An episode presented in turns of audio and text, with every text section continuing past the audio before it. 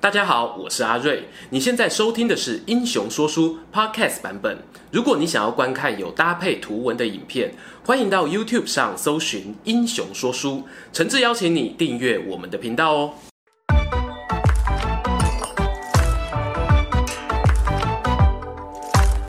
滚滚长江东逝水，《三国演义》重开机。各位英雄说书的观众朋友，你们好，我是说书人阿瑞。上一回呢，我们讲到哦，领导御林军的统帅袁绍呢，他因为不满董卓想要罢免皇帝，决定弃官前往冀州。袁绍这一走了之，倒是轻松啊。他在朝廷里面当官的叔叔伯伯们呢，可就倒大霉了，纷纷的被迫要表态相挺董卓。这是人在屋檐下，不得不低头。很快的呢，董卓他就在皇宫嘉德殿里面呢，举办了废旧帝立新帝的仪式。原本啊，新皇帝登基应该是喜气洋洋，众人祝贺啊。可是当天呢，却是文武百官一片静默，场面哀凄，不输参加告别式啊。董卓呢，腰挂长剑，站在大殿中央主持典礼。左边呢站着新加入的猛将吕布，右边呢则站着亲信女婿李儒，气焰嚣张的像是皇帝一样。而真正的皇帝刘辩呢，则坐在他后方的龙椅上，瘦小的身躯啊，仿佛只是一张背景。接下来啊，李儒呢当众宣读了新闻稿，把少帝呢贬为弘农王。而左右侍卫啊，就上前把皇帝从龙椅上面粗鲁地拉下来，解下他的衣服啊，印綬，赶进群臣的行列当中。而董卓呢，也在同时自命自己为丞相，辅佐朝政。典礼过后呢，董卓就将刘辩还有他的生母何太后、妻子唐妃呢，一起送到了永安宫当中软禁。刘辩啊，想到自己的悲惨遭遇，忍不住每天以泪洗面啊，还写了一首诗歌，歌词很深啊。我们白话讲就是啊，谁赶快杀了董卓，帮我一吐怨气。而宫中的耳目呢，何其众多，这首诗啊，很快就传到了董卓的耳里。董卓此刻呢，是洛阳城当中的实职领导人，要弄死弘农王啊，就跟捏死一只蚂蚁一样，没在怕的。于是呢，他派遣女婿李儒带着三瓶毒酒前往永安宫拜见弘农王王妃以及太后。没多久，永安宫门再次打开，李儒呢和手下的侍卫鱼贯而出，带着三具冰冷的尸体前往洛阳城外安葬。汉少帝遇害的消息呢，很快的传遍朝野。但是文武百官啊，因为畏惧董卓，还有勇猛过人的吕布，大家啊是敢怒而不敢言。所幸星月无光之夜，仍有一盏明灯。大汉的司徒王允这个人呢，把董卓的恶行恶状都看在眼里。这一天啊，王允在家中摆了宴席。邀请相熟的官员们呢，到自己家里来庆生。酒过三巡呢，众人上前敬酒，哦，说一些吉祥话。哎，祝王大人福如东海，寿比南山。哪知道啊，王允听完之后举杯就口，突然崩溃大哭啊！在场的人都不知所措，只听到王允呢，他哽咽地说：“不瞒各位，我的生日早就过了，只是有些话想对各位表白，又怕董卓发现。”只好以庆生当作借口。想当初高祖刘邦起义，推翻秦国暴政，怎料得汉朝今天要在董卓手里灭亡了。王允边说边哭啊，悲伤的情绪传染了整个餐厅。没一会呢，大家就哭成了一片。突然一阵爽朗的笑声打断众人。哈哈哈哈哈！满朝文武百官不做事，只会哭。就算你们连续哭个三天三夜，董卓难道就会被你们给哭死吗？大家往笑声的方向看过去，说话这人呢，原来就是和袁绍一起护卫大将军何进进入宫中的校尉曹操。何进死后啊，董卓掌权。曹操呢，他并没有像袁绍一样跟董卓撕破脸，相反的，他表现得毕恭毕敬，继续在朝廷里面当一个公务员，取得了董卓的信任。王允啊，他收起眼泪，对曹操投以惊奇的目光。孟德啊，难道你有办法可以除掉董卓吗？曹操表示啊，根据我的观察，董卓呢最近对我放松戒心，有很多机会可以跟他单独相处。听说司徒大人你有一口七星宝刀，小人斗胆，想跟大人借宝刀进入丞相官邸执行刺杀任务。王允啊，他知道曹操虽然经常口出惊人之语，但至少这个人说话算话。他既然开口了，想必就有七八成的把握。这一场假生日派对结束之后呢，王允就把珍藏多年的七星宝刀交给了曹操，当做是买一张乐透吧，赌一把汉朝翻身的机会。隔天一早呢，董卓正好传唤曹操前往官邸开会。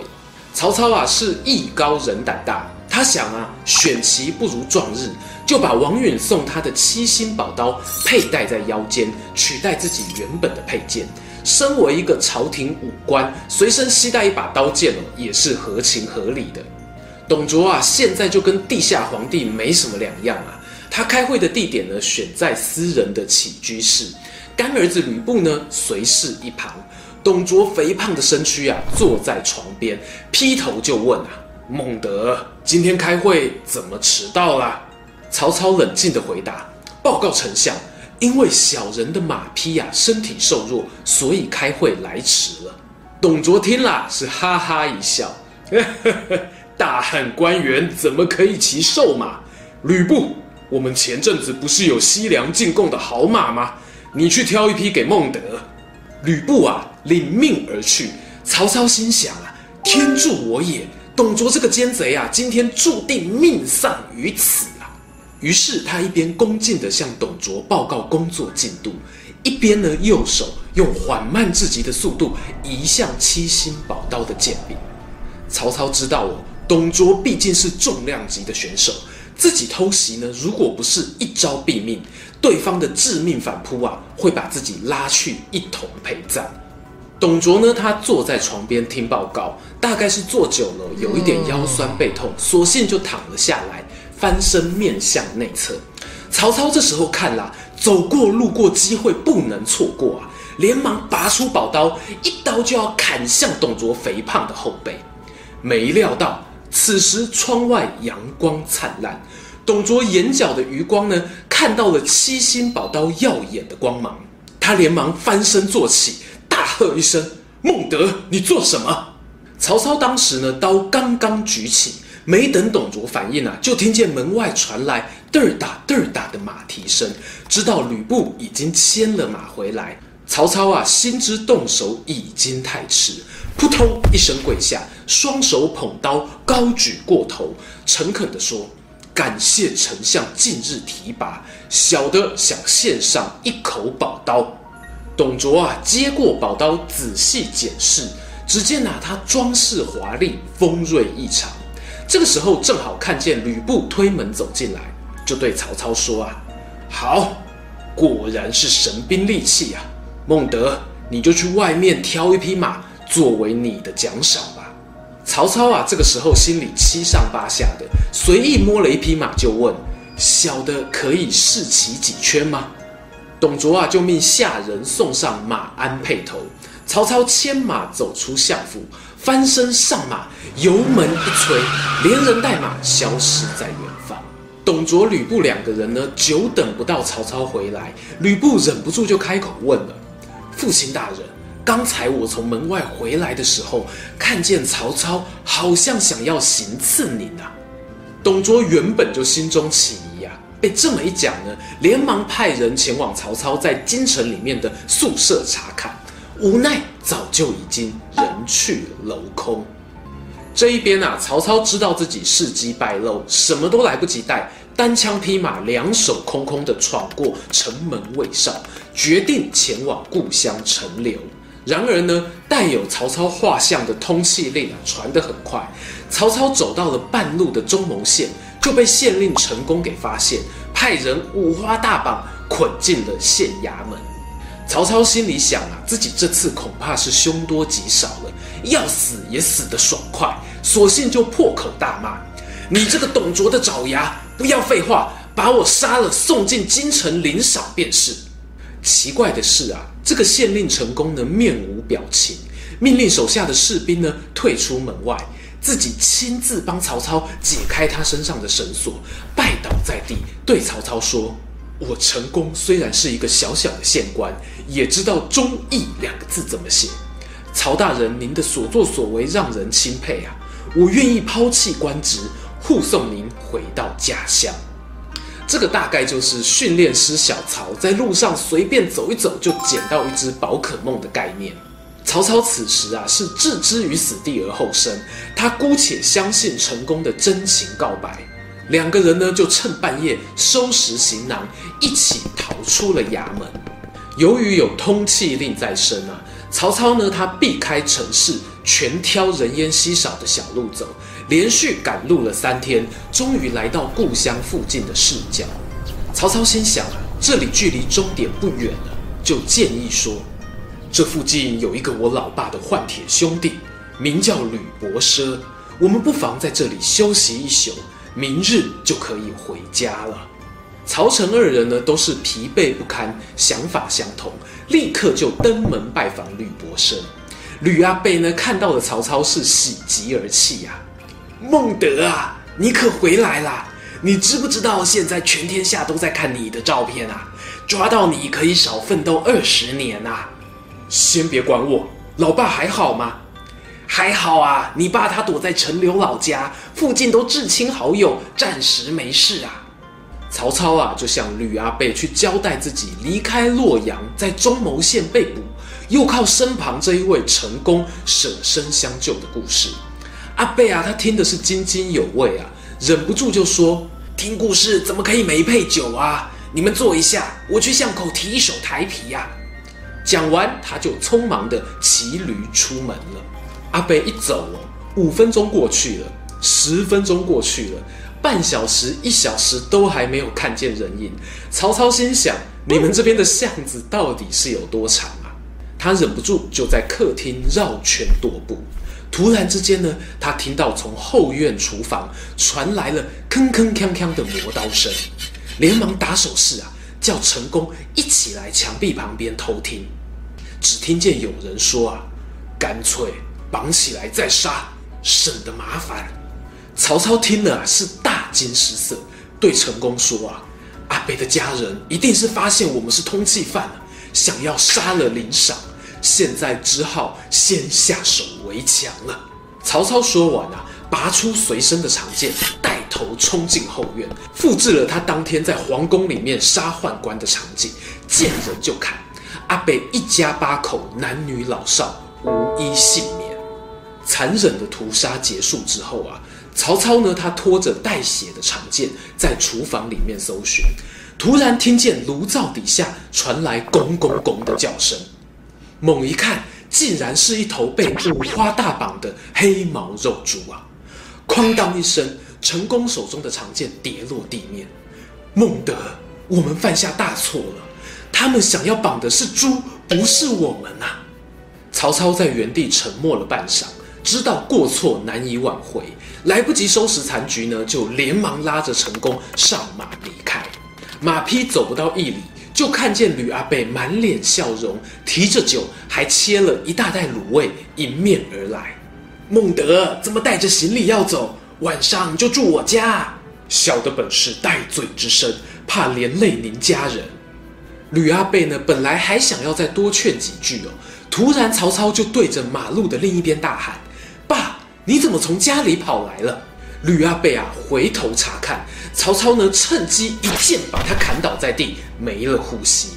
陈宫呢，被这突如其来的变故吓傻了眼，连忙问：“刚刚刚才我们杀他家人只是误会，可是这个阿贝确实是个好人呐、啊。”曹操啊，他一边擦拭剑身上的血迹，冷静地说：“等他回家看到残酷的场景，跟我就变成仇人了，还不赶快报警！”带一群人来追杀我，陈宫啊，心中知道曹操说的是事实，但是一股闷气塞在胸口，只能喃喃自语说：“这不对啊，这样不对啊。”曹操还剑入鞘，翻身上马，看着远方说：“我宁可自己亏欠天下苍生，也不愿意被其他人背叛。走吧，我们随便找间客栈窝一晚。这一夜啊，两人睡在一间小客栈里面。成功呢，越想越不对劲。他认为啊，曹操杀了父亲的好友，面不改色，这样的狠心之辈呢，是不能跟了。他对别人不仁，我可不能对他不义呀、啊。罢了，我就自己离开吧。天亮之后啊，曹操发现空荡荡的客房当中只剩下自己一个人，心中啊也明白了大概，长叹一口气，就独自回家拜见老父亲了。话说啊，曹操这个父亲呢，名叫曹嵩，其实是个官二代。传说中呢，他本姓夏侯，后来呢拜了中常侍宦官曹腾当做干爹，就此飞黄腾达。因此，严格来说呢，曹操他就是官三代了。曹嵩啊，看到儿子平安归来，内心的激动呢是不言可喻啊，连忙想要订一间五星级的餐厅帮他接风洗尘。曹操看了，立刻制止。他表示啊，国贼董卓现在是全民公敌，皇帝形同人质，我们曹家既然小有家产，此刻正是为国效力的时机啊。我希望能够用家里的钱招募义勇军，同时代替皇帝发放诏书，昭告各州郡的刺史、太守联合讨伐董卓。曹嵩的年纪虽然大，但是对于天下大事的观察非常的敏锐。他知道哦，乱世就是创业赚钱的好时机，要干就干大的，不如利用自己的人脉资源，找更多的股东一起来投资。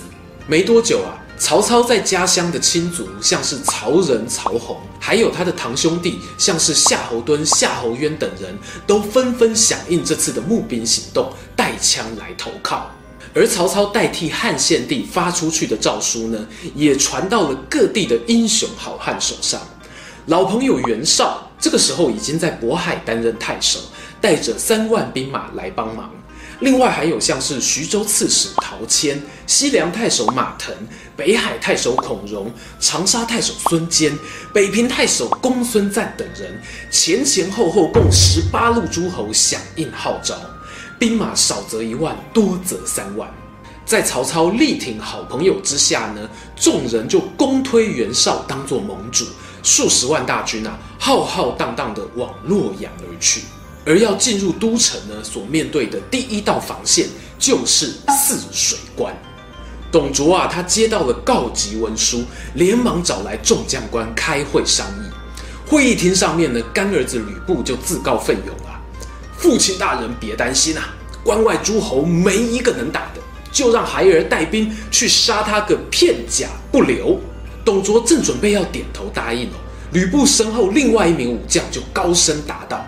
杀鸡焉用宰牛刀？这种小事不用劳烦吕大人，交给我华雄就够了。这个说话的华雄究竟有多少本事？且听下回分晓。今天的故事说到这边，如果喜欢这一则影片，欢迎订阅我们频道收看最新消息。已经订过的朋友，别忘了打开小铃铛，才不会错过精彩影片哦。想看更多有趣文章，也欢迎到英雄故事粉丝团按赞加分享。这里是英雄说书，我们下次再见，拜拜。